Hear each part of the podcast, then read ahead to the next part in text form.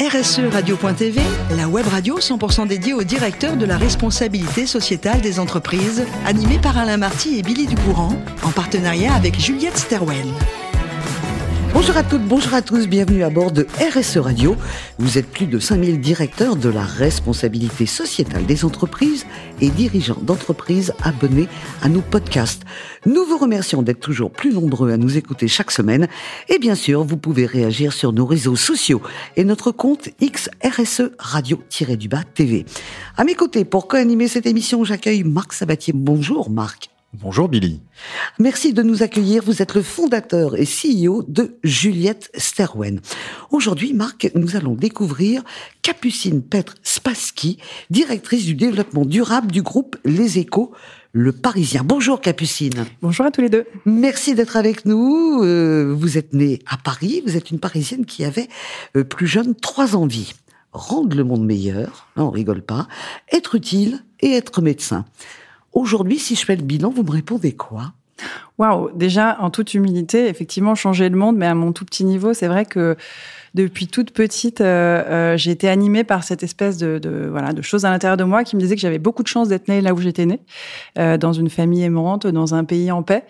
Euh, et, et, voilà, ce besoin de rendre quelque chose et de contribuer à quelque chose d'un petit peu plus grand que moi. Donc, euh, la médecine, évidemment, coulait de source puisque c'est un, un, un, un, très très noble métier.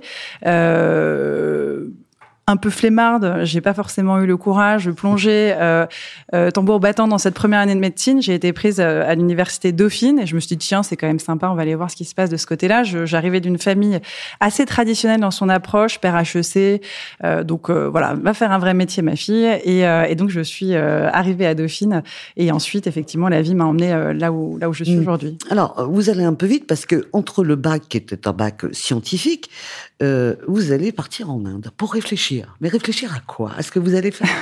Avant d'aller à Dauphine et de poursuivre vos études, vous êtes payé quand même un beau voyage en Inde. Ouais, et alors c'est complètement incroyable parce que j'avais 17 ans à l'époque ah et oui. c'est vrai que j'en parlais encore ce matin. Euh, et les, Internet n'existait pas, on n'avait évidemment pas de téléphone portable. J'ai l'air d'un dinosaure quand je dis ça, mais c'était euh, vrai. Euh, il y a à peu près 20 ans.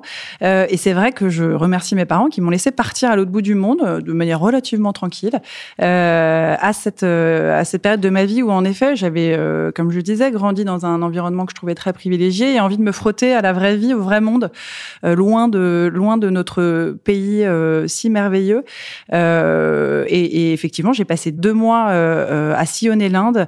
Euh, d'abord un mois à Calcutta, donc dans des dans un dans un orphelinat, et aussi chez Mère Teresa, mm -hmm. où j'ai passé quelques jours et où je me suis frottée à la médecine de plus près. Donc c'était aussi un des sujets. Et puis derrière, un mois à barouder et à traverser le pays. Donc euh, euh, avec euh, voilà cette envie d'être en proximité avec euh, avec autre chose et de revenir avec des, nouvelles, des, des, lunettes un peu nouvelles dans notre pays pour apprécier à sa juste valeur tout ce qu'on y trouve. Mmh. Alors si on revient à vos études, on va simplifier parce que le parcours a été long. Au retour d'Inde, on va voir que vous êtes une spécialiste du management des médias, du journalisme et du marketing. Euh, vous démarrez une première expérience de journaliste pour Capital, qui est une émission qui a été présentée par nombreux journalistes, notamment par Guy Lagache, avec qui vous avez travaillé. Et là, euh, je me suis dit, ça y est, elle a trouvé sa voie. Mais comme vous étiez parti en Inde juste après le bac, ça vous démangeait encore. Alors, je sais que c'est pour raison professionnelle, vous avez suivi votre mari, mais vous partez euh, toujours journaliste et vous êtes basé à Mexico pour le Figaro et également un magazine qui s'appelle The Good Life. Et ensuite, on va vous retrouver correspondante à Moscou pendant deux ans. Qu'est-ce que ce côté journalisme international vous a apporté dans votre carrière d'aujourd'hui? Euh, beaucoup de choses. Euh, D'abord, euh, ce qui m'a paru extrêmement intéressant dans cette euh, expérience de journaliste, c'est que, euh, comme vous lisiez, cette envie de, de servir quelque chose d'un peu plus grand de moi, que, que, moi, pardon, sans avoir de talent particulier, m'a amené vers ce, ce, monde des médias que je trouve passionnant parce que précisément c'est un endroit où, voilà, qui est une espèce de caisse de résonance qui permet de donner à voir au plus grand nombre des trajectoires exceptionnelles de gens qui font des choses incroyables. Et, et, je trouvais ça intéressant de mettre en lumière ces gens-là, notamment euh, par exemple au Mexico où j'avais fait le portrait d'un des prix Nobel qui avait contribué à, rendre visible euh, le, les effets du trou dans la couche d'ozone et donc à inverser la tendance. Donc je trouvais ça formidable de, travailler dans un univers comme celui-ci euh, pour pouvoir euh, voilà donner à voir des gens qui font des choses incroyables, des trajectoires incroyables et faire monter grosso modo la connaissance sur sur ce type de, parcours. Donc je dirais que ça m'a apporté, en tout cas l'univers des médias me permet de, de, vraiment de cocher cette cette case là et donc bah, tout ça m'a emmené là où je suis aujourd'hui. Mhm. Alors on va y revenir avec Marc hein, sur les médias parce que quand quand on dit je suis directrice du développement durable pour euh, les Échos ou le Parisien, on se voit en train de lire le journal et euh, il y a des moments où ça matche pas. Alors Marc, vos questions parce que la presse, ben elle est importante dans notre vie, elle l'a toujours été. Ben oui, je crois, oui. Ah oui. Mais c'est vrai que, euh, Capucine, quand on parle de presse, j'ai enfoncé des portes ouvertes, mais évidemment, on parle de papier. Quand on parle de papier, on parle ah. d'émissions de, de, gaz à effet de serre, de déforestation, de, de consommation d'eau et autres euh, catastrophes. Bon, après, la presse, euh, comme vous dites, Billy, c'est quand même indispensable. Alors, comment on fait pour sortir par le haut de tout ça?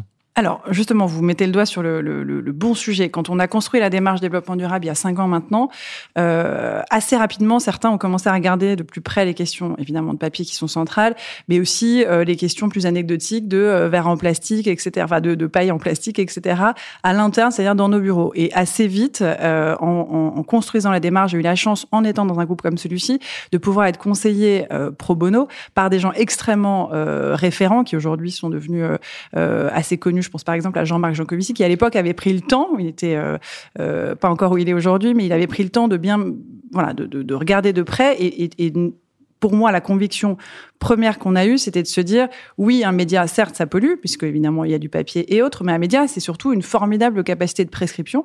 C'est surtout... Euh, d'information. D'information, évidemment, mais aussi de... Voilà, de, de, de, c'est quand même euh, un endroit où se façonnent les imaginaires, les modèles de réussite, les modèles de performance. Et donc, euh, ce qui était clé pour nous, c'était vraiment de construire cette démarche avec cette double responsabilité. Une responsabilité en tant que groupe média.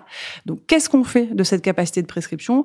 C'est 25 millions de lecteurs, en l'occurrence, qu'on on a, nous, au sein du groupe Les Échos, le, Parisien mensuel, euh, qui nous font confiance. Comment est-ce qu'on on, met cette capacité de prescription à profit pour créer ou en tout cas soutenir une dynamique favorable, en donc une dynamique qui, permettrait euh, de faire émerger un modèle de société plus durable, euh, à travers évidemment la manière dont on, les informe de mieux en mieux sur ces questions-là, mais aussi, je le disais à l'instant, la question des imaginaires. Comment est-ce qu'on met en avant d'autres modèles de réussite, une forme de diversité aussi, évidemment. Euh, et puis, on a aussi une deuxième responsabilité est clé, et vous le mentionniez à l'instant, c'est comment on agit en tant qu'entreprise. Donc là, c'est la question de l'exemplarité. Évidemment, comment est-ce qu'on s'applique tout ça à nous-mêmes, puisqu'on est aussi au-delà de euh, d'un groupe euh, média avec les lecteurs dont je vous parlais, on est aussi une entreprise avec 1700 collaborateurs, une trentaine de, euh, de filiales, et des questions de décarbonation, des questions de biodiversité, des questions de gestion de l'eau, etc. Et donc, on agit à la fois en tant que média et en tant qu'entreprise. Et donc, oui, le papier est évidemment central. Pour autant, nous, notre conviction, c'est que c'est essentiel que des métiers comme le nôtre continuent à perdurer pour des questions démocratiques, pour des questions d'information et pour des questions de transition plus largement. Donc, euh, on travaille évidemment en profondeur sur cette question du papier pour qu'elle soit euh, la plus respectueuse possible de, euh, de tout ça, mais on, reste convaincu que notre rôle il est vital. Donc, papier ou pas, on pense que c'est bien qu'on continue à exister très très longtemps. Ouais, c'est mieux, je pense aussi. Oui. Euh, mais justement, pour rester sur ce sujet, alors, on, je sais effectivement que votre groupe est très impliqué sur ces thématiques-là, justement, dans ce rôle d'éducation, d'information, euh, etc. Est-ce que vous pouvez nous donner justement quelques exemples euh, un peu concrets qui illustrent cette responsabilité d'information euh, sur le développement durable, sur le fait qu'il faut agir, il faut agir mmh. plutôt vite Alors, des exemples, on en a beaucoup. nous, on a, on agit à plusieurs niveaux. On a un certain nombre de marques médias que vous connaissez, les Échos, le Parisien, Radio Classique, pour ne citer que, que ces trois-là. Euh, mais on est aussi un certain nombre d'événements et on est convaincu du rôle extrêmement prescripteur des événements pour faire changer la donne. Je pense par exemple à Change Now, qui est euh, un événement que vous connaissez probablement, sommet mondial des solutions pour la planète. Euh, plus de 40 000 personnes chaque année réunies au Grand Palais, qui positionnent véritablement Paris comme ville cœur de cette transition euh, euh, à l'échelle mondiale. Euh, bon, bah, pour moi, c'est un exemple assez probant de ce qu'on mhm. est en capacité de faire, et c'est une, une, entité à laquelle, enfin, on est, on est, on est rentré au capital il y a juste avant le Covid. À un moment, on se disait, il y a vraiment des très fortes synergies à imaginer. Nous, en tant que groupe média, eux, en tant qu'événement qui devient central, et des, des communautés qui se, voilà, qui se rejoignaient, qui faisaient vraiment sens pour nous. Autre exemple, évidemment, tous les contenus dédiés qu'on a pu mhm. imaginer sur ces questions-là. Je pense au Parisien Mater. Je pense aux éco-planètes qui ont été créées il y a quelques années. Et un enjeu qui est clé pour nous aujourd'hui et qui se traduit à travers le grand programme de formation qu'on a mis en place pour nos rédactions notamment, mais pas que, c'est vraiment la question de la transversalisation de la question à l'ensemble de nos rubriques. Nous, ce dont on est convaincu, c'est que c'est hyper important d'avoir des espaces dédiés parce que on voit bien qu'on nous le demande et que les, les audiences sont excellentes là-dessus, notamment auprès des plus jeunes, qui sont des, des publics, comme vous l'imaginez, qu'on cherche à aller euh, atteindre de plus en plus euh, et qui nous plébiscitent là-dessus. Mais pour autant, on voit bien que la question majeure, elle est dans l'ensemble des rubriques. Comment on fait sortir la question mm. climatique, la question environnementale et sociétale plus largement de la rubrique dédiée pour la faire euh, pour faire en sorte qu'elle irrigue l'ensemble de nos contenus politique, société, consommation, voyage, loisirs, etc. Et de ce point de vue-là, euh, le, le, tout le projet de formation qu'on est en train de mettre en place euh, et aux Parisiens et aux Échos et plus largement euh, au sein du groupe en témoigne et les journalistes en sont ravis. On voit bien qu'il y a voilà quelque chose de très de très de très beau qui est en train de se, se passer dans le groupe. Et je pense que les lecteurs en, sont pleinement conscients puisqu'ils nous le disent régulièrement. Justement, à l'intérieur du groupe euh, Les Échos, le Parisien, euh, la CSRD, c'est insurmontable, utile, vous êtes sereine, c'est tout ça à la fois? Alors, euh, c'est une très bonne question. J'aurais adoré qu'on la pose plus, largement. Évidemment, on est très mobilisé sur la question. Nous, il se trouve que euh, on est, euh, euh on appartient à un groupe qui s'appelle donc LVMH, comme vous savez. LVMH euh, est extrêmement engagé sur ces questions de transition et porte toute la question du reporting en tant que maison mère pour les différentes filiales. Donc, j'allais dire, grâce à cela, même si nous, on est un groupe qui passait au niveau groupe Les Écoles Parisiens entre voilà sous les radars, j'utilise des guillemets, euh, on a on a pu euh, se mettre en mouvement euh, bien avant que la CSRD arrive et nous concerne. Donc ça fait quatre ans que cette démarche a été construite dans une logique entreprise à mission et dans une logique de reporting, de roadmap, de KPI. Euh, donc, on est plutôt prêt euh, aujourd'hui. Évidemment, il y a euh, plein de choses, de petites choses à mettre en place qu'on est en train de, sur lesquelles on est en train de travailler, mais grosso modo, on est plutôt très à l'aise. C'est, voilà, c'était pas le tsunami qu'on redoutait. On l'avait un petit peu anticipé pour une fois. Hum, j'aime beaucoup le, le, débit de Capucine parce qu'on sent sa motivation. Eh bien, sachez, oui, sachez, Marc, que sa motivation, elle est en dehors également du, du boulot, puisque quand je lui ai demandé quelles étaient ses centres d'intérêt, ses passions, et je voudrais qu'on en dise un mot. Votre mari a fondé euh, Green Pods, c'est de l'agriculture régénératrice. Vous êtes sur la question du sol, le lien et le vivant. En gros, il rachète des terres dégradées, il replante des arbres fruitiers qui ont une multitude de vertus, de vertus, pardon, et tout ça pour capturer, comme on dit, euh, pour séquestrer le carbone.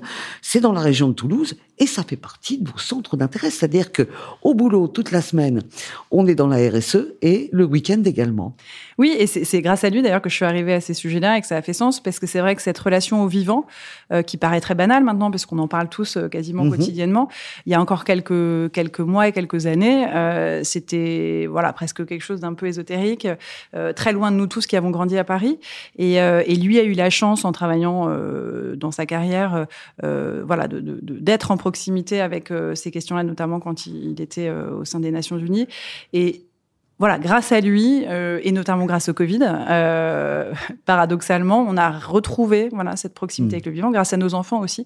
Et lui a décidé à l'issue du Covid de se lancer dans cette aventure entrepreneuriale pour être tout à fait honnête, j'étais enceinte de notre troisième enfant. Je l'ai regardé avec des gros yeux en disant "T'es vraiment sûr euh, que euh, que de lancer ce voilà genre de lancer ce genre de projet vu le contexte dans lequel on est et euh, évidemment avec mon gros ventre de de de, de 8 mois de, de, grossesse. Pour autant, il l'a fait évidemment et j'en suis euh, vraiment très heureuse parce que c'est aussi effectivement comme vous le disiez un projet familial. Euh, pas plus tard que ce soir, il emmène à nos enfants pour la récolte des amandes et, et donc je trouve que c'est une bonne façon aussi de leur transmettre notre passion. Tout ça de manière assez scalable parce que l'objectif euh, pour nous, euh, ayant grandi dans cette culture aussi de la performance, l'un comme mmh. l'autre, dans des écoles de commerce, etc., euh, c'est hyper important d'être à la voilà de, de, relier à la fois tout ce qui va être du, du, du domaine du cérébral, de la performance telle qu'on l'a toujours imaginé, et ce lien au vivant dont on est tous complètement dépendants, et d'arriver à, à, voilà construire, en tout cas avancer sur cette voie du milieu qui me semble être la bonne. Merci beaucoup Capucine, merci euh, à vous mon cher Marc de votre accueil et de vos questions. C'est la fin de ce numéro de RSE Radio. Retrouvez toute notre actualité sur nos comptes X et LinkedIn. On se donne rendez-vous mardi prochain à 14h précise pour une nouvelle émission. L'invité de la semaine de RSE Radio, une production B2B Radio.tv en partenariat avec Juliette Stawen.